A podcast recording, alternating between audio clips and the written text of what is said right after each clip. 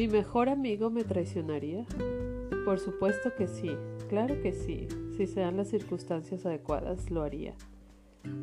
La traición no depende de cuánto amas a alguien ni de cómo.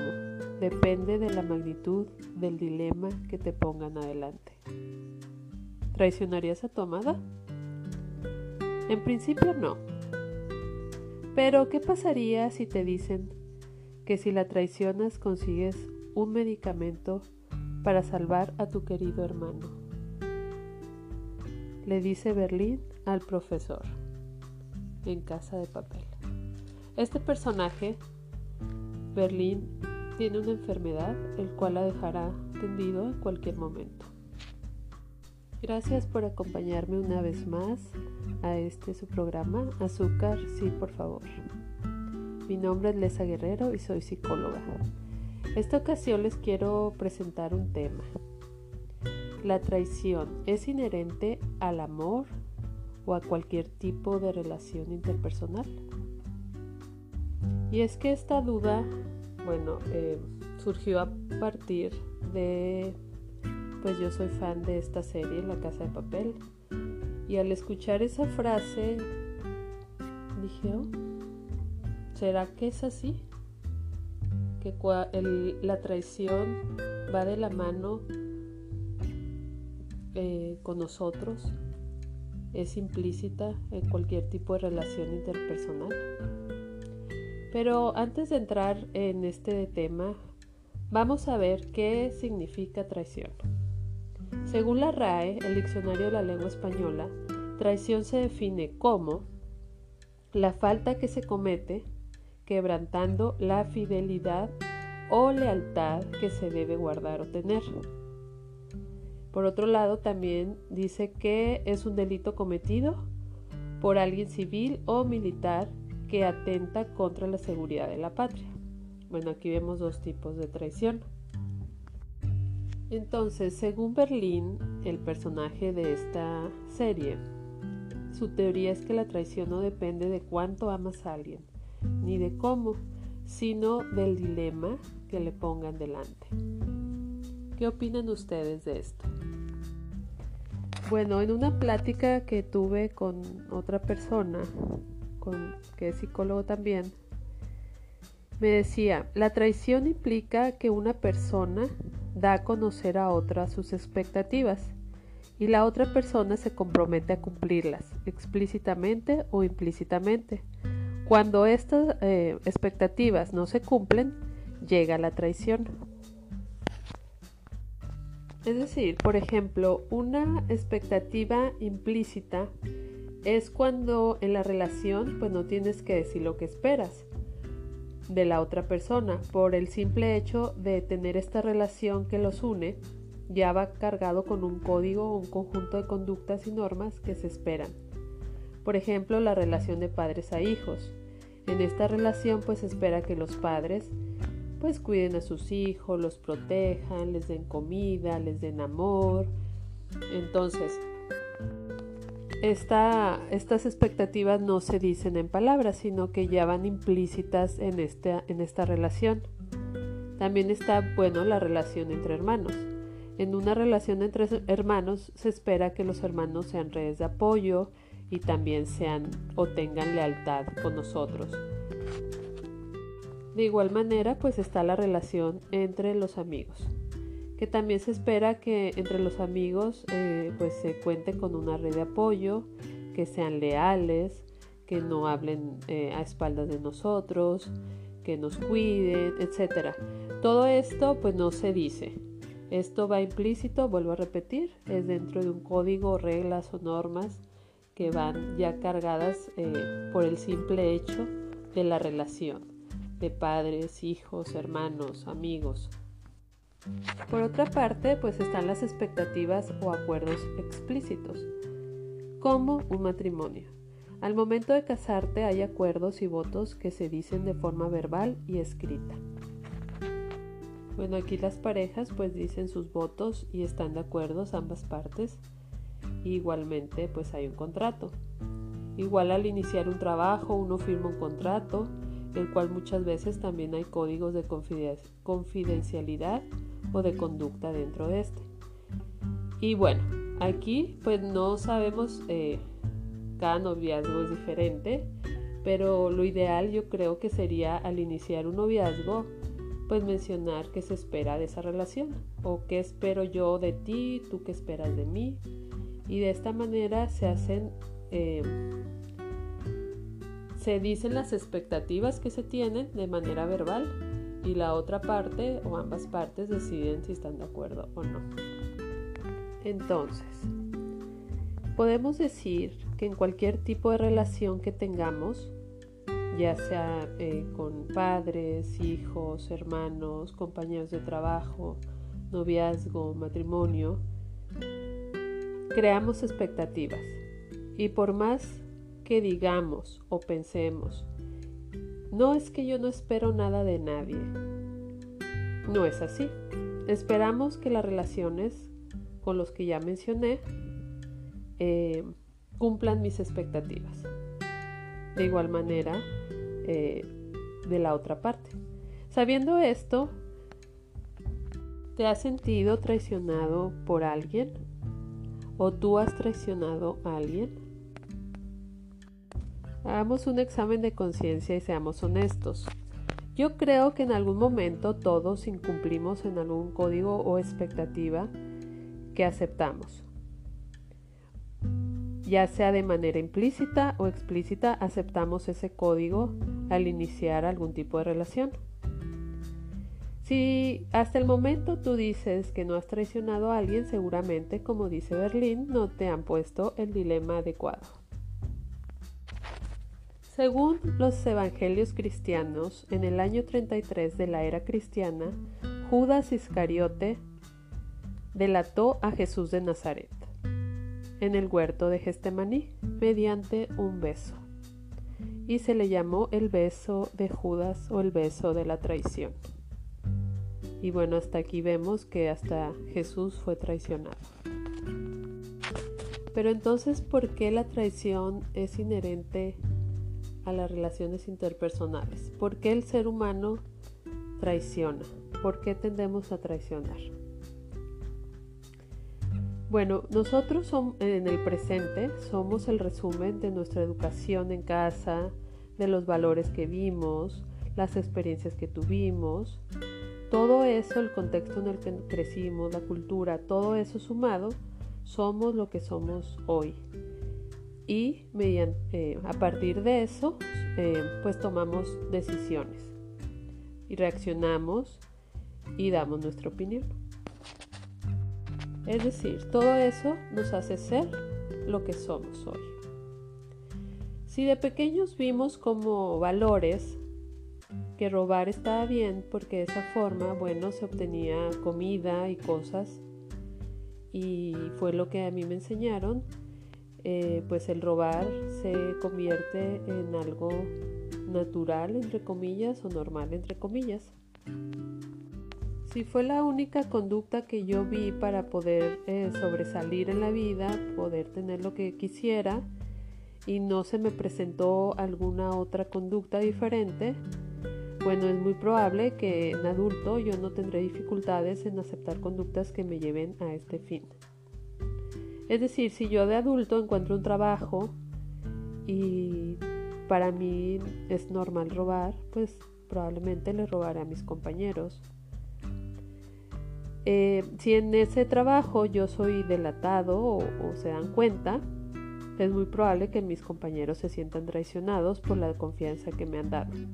Sin embargo, por el otro lado, pues es probable que yo no sienta ningún tipo de remordimiento porque eso se me enseñó como forma normal.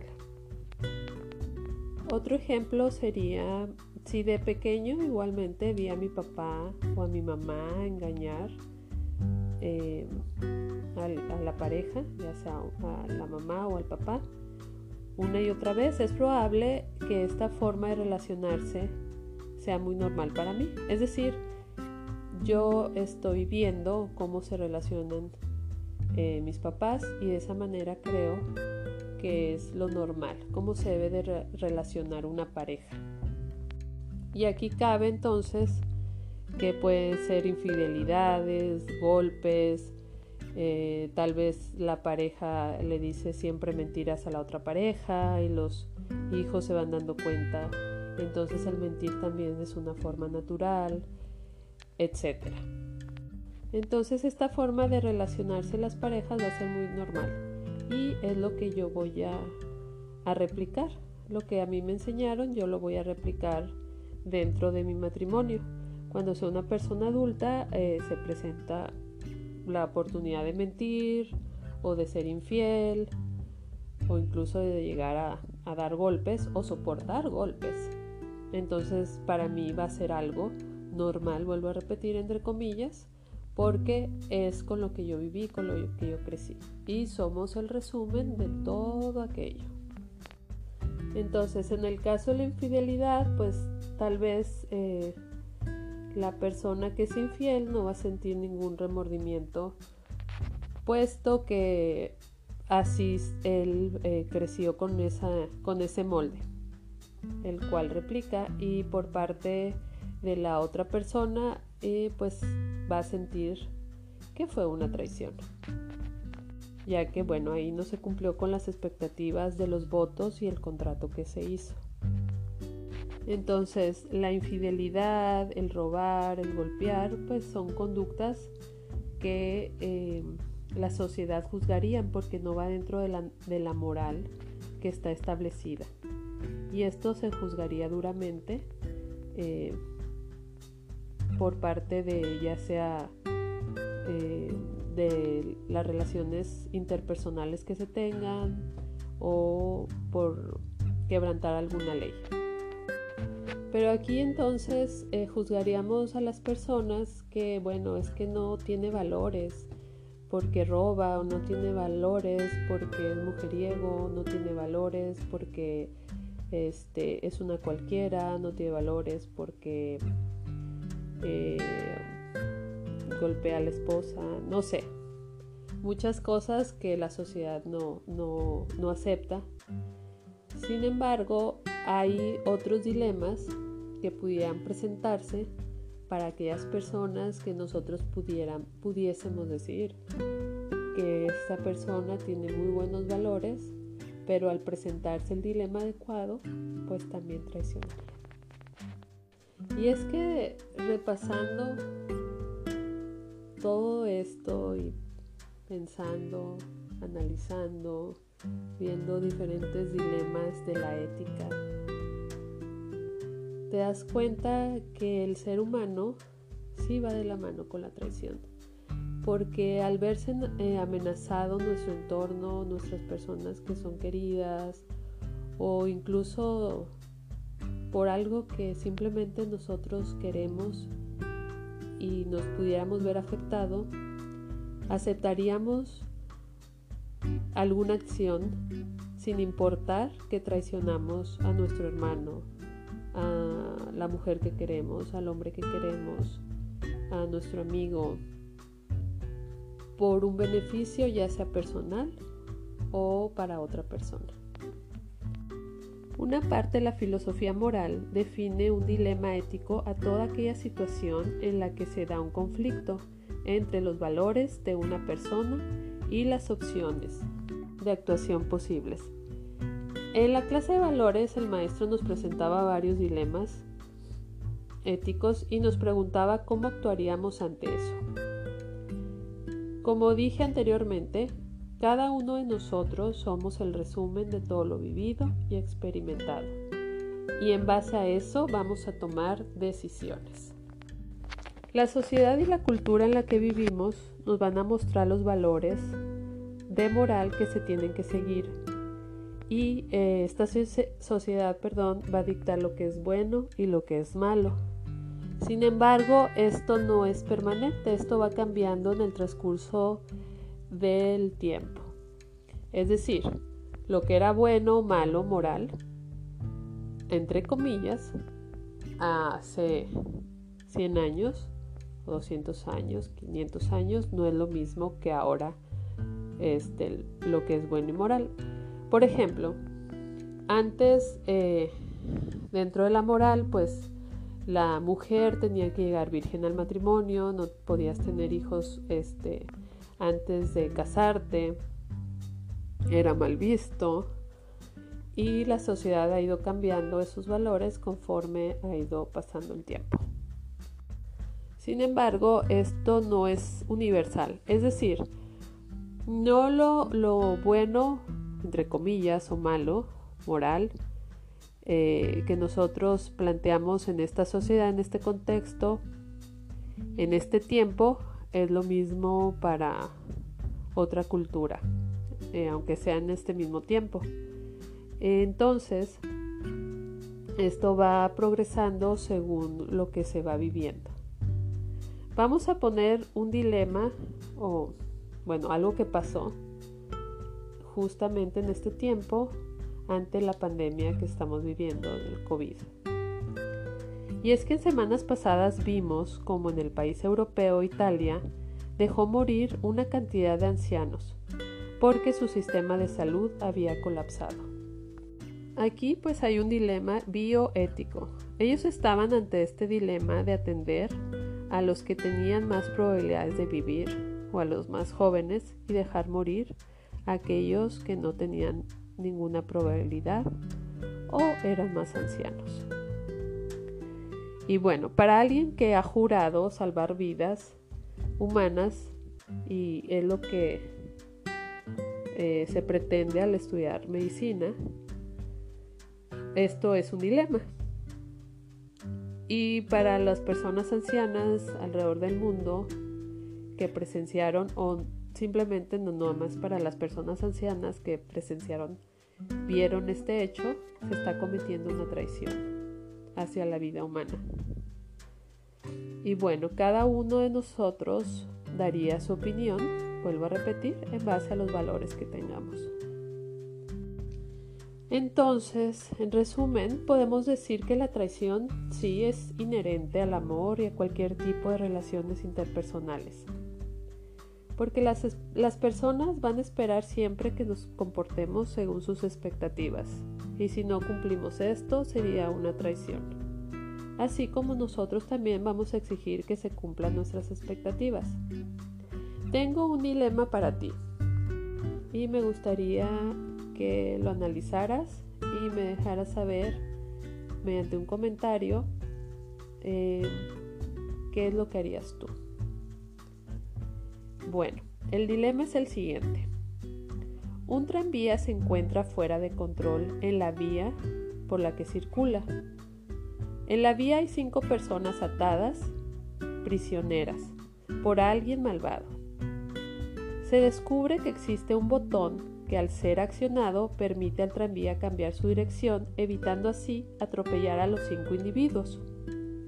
Sin embargo, en el nuevo camino hay también una persona atada.